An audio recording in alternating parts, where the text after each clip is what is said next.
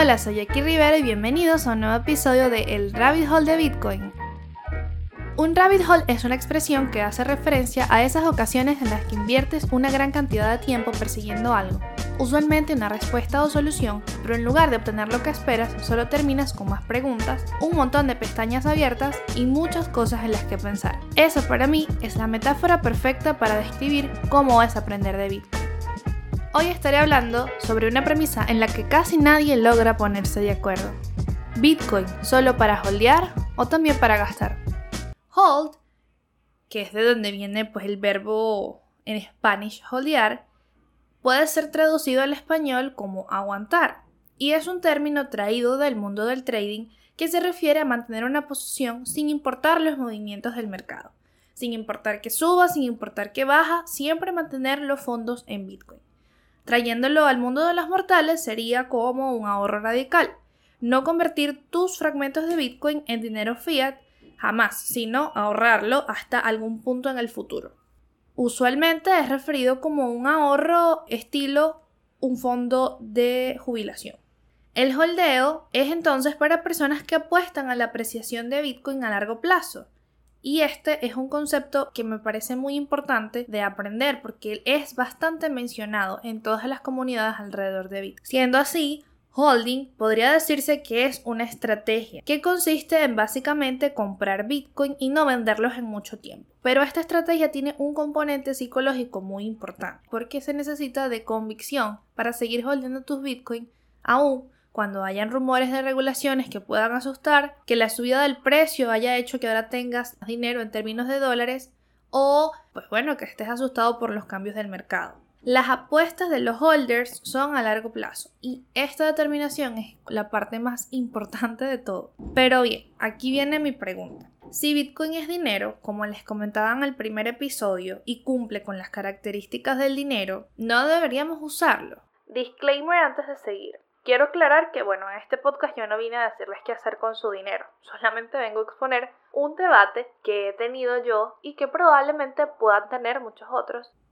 Ajá, Ahora del lado contrario a los holders maximalistas que no, piensan gastar ni un SAT jamás, hasta quién sabe cuándo.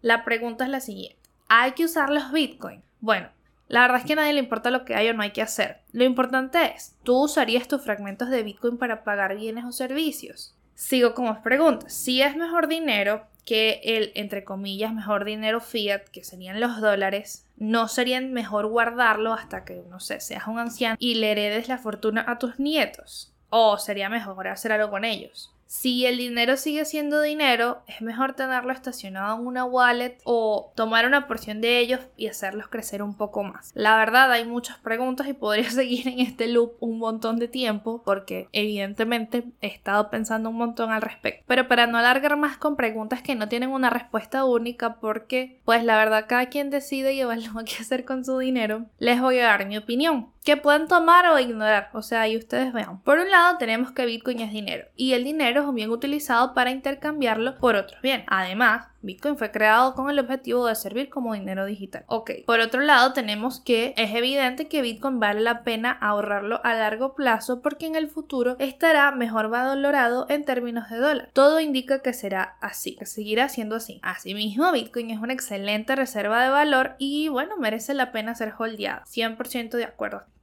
Sin embargo, la vida no es blancos y negros. Hannah Montana nos probó que se puede tener lo mejor de ambos mundos.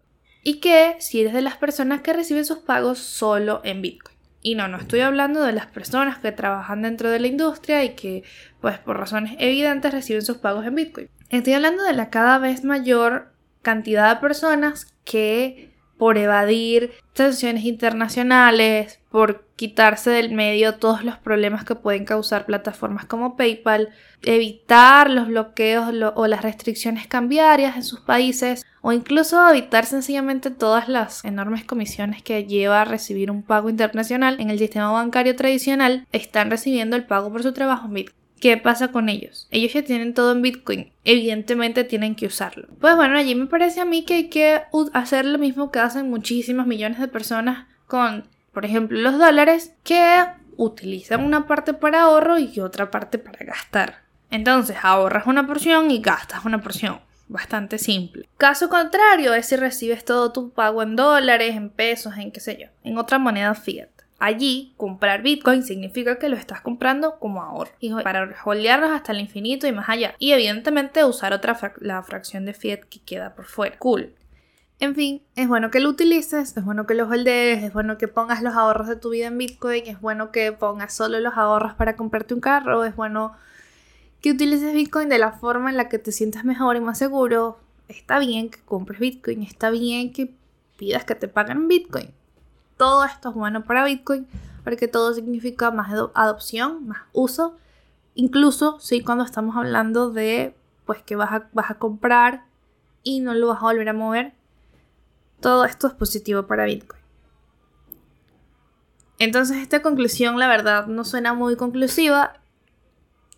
Usualmente estamos acostumbrados a que hay una premisa ganadora y una premisa perdedora en un debate, sin embargo, Acá está, bueno, la libertad de cada quien de decidir qué quiere hacer, cómo lo quiere hacer. Mi punto con todo esto es que puedes tener lo mejor de ambos mundos, puedes utilizar alguna de, las fracciones de Bitcoin que logres comprar, puedes no utilizar ninguna, no sé, queda como a gusto del consumidor.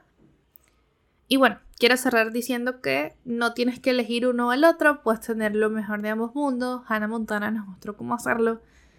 No tienes que quedarte solo holdeando, ni tienes que gastar todos los sats que tienes. Puedes decidir qué hacerlo y en qué proporción. Y ser feliz con eso. Y así llegamos al final de otro episodio del Rabbit Hole de. Si te gustó, dale like y compárteselo a alguien que crees que pueda ayudarle este podcast. Suscríbete y así no te pierdas el próximo capítulo. Nos escuchamos el próximo miércoles. Bye.